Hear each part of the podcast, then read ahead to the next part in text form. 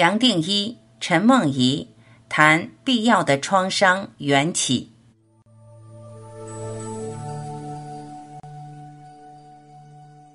杨博士，大概是一年前，在台湾，有一天傍晚，我请陈梦怡把晚上的时间空出来，等我处理完事情后，找个比较安静的地方用餐，一起对稿。我们离开办公室，在一个转角的花店门口遇上两位女士，其中一位好像突然认出我，我注意到。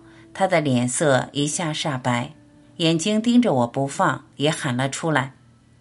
接着，这位女士把她手上的两大袋东西扔到地上，里头好像有个东西很重，落地时发出了好大的声音。她冲到我面前，问我：“可不可以抱一下？”我说：“当然可以。”我还没有抱。已经看到他的眼泪像泉水一样涌出来，他的哭声止不住的从身体最深最深的里面冲出来，就像有好多经过、好多感受、好多委屈，要用哭声和眼泪一起对我表达。他已经激动的说不出任何话了，只是哭。我抱着他，舍不得放开，也只能在他耳边轻轻的说：“一切都好，你要勇敢的走下去。”现在已经回想不起来当时抱了他多久，我知道怎么抱也不够的，只是再怎么舍不得，我还是得离开，还是要去完成眼前的工作。类似的经过多年来对我并不陌生，有些朋友会来跟我接触，他们有种种的创伤，甚至已经走到人生最绝望的关头。他们来也只是希望从这样的互动得到一点安慰。尤其自从全部生命系列出版后，这样的朋友不光是明显的增加，更是让我自然接触到。来自社会各个角落的朋友，他们有男有女，有老有少，从事不同的行业，有不同的教育和经济背景。无论他们是谁，从哪里来，好像都会刚刚好找到这些作品。这些经过似乎是想让我知道，原来全部生命系列是为了这些朋友而有的。我过去也常提到。其实，创伤是你我每个人一生出来，甚至还没睁开眼睛就有的。只是有时候人生的创伤来得太过突然，或大到难以想象，而让人怎么也忘不了。创伤的经过就这么在我们的身心留下了一个疤，甚至它留下来的不是疤。而是连疤都结不起来的一个没有办法愈合的伤口。这种情况，你我早晚都会遇到，而迟早都要去克服。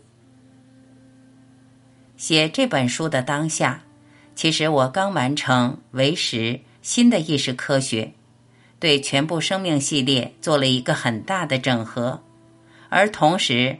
把写作这些书的出发点和用意都说清楚了。本来是想用这段时间把注意落回自己，得到一点休息。但是想起一年前那位朋友，想起他的神情，想起一路以来我遇到的许多绝望的朋友，尽管才刚完成一个大工程，我还是深吸了一口气，给自己打气。John，放掉休息的念头吧。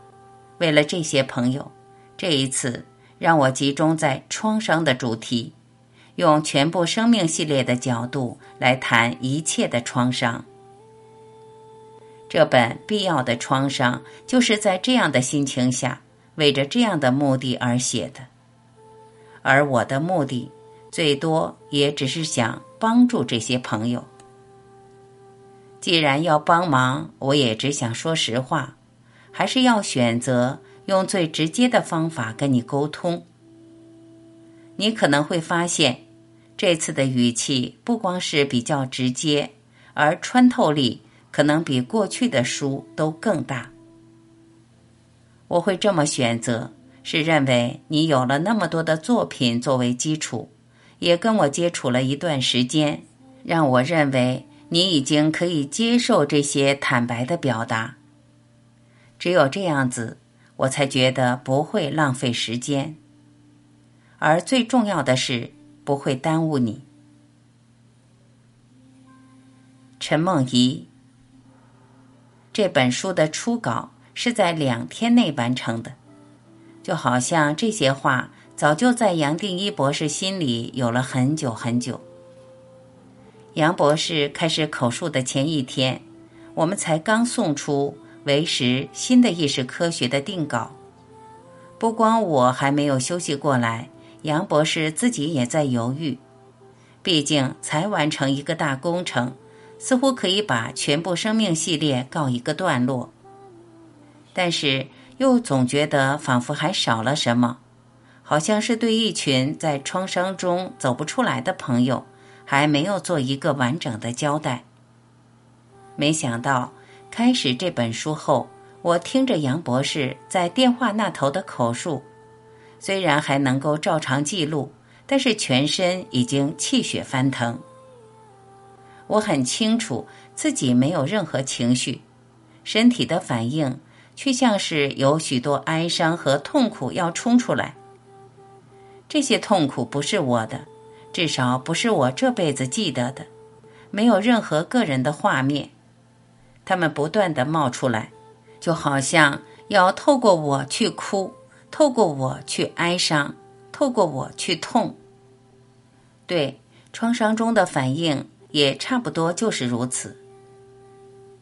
如果没有经过全部生命系列前面的作品，我可能也就跟着走了，可能会去检讨自己到底怎么了，究竟是怎么回事，是不是有什么我不知道的过去或潜意识的创伤浮出来，而又要忙着去克服。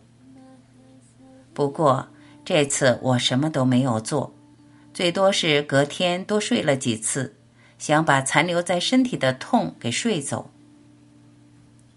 我们继续写，杨博士也做了一些编辑上的决定，包括不要有章节标题，也不要有图。毕竟，对一个正在痛苦和创伤中的人，有什么比心与心的交流更真切，比走出来更重要？这一点，我相信读者只要读下去，自然会明白的。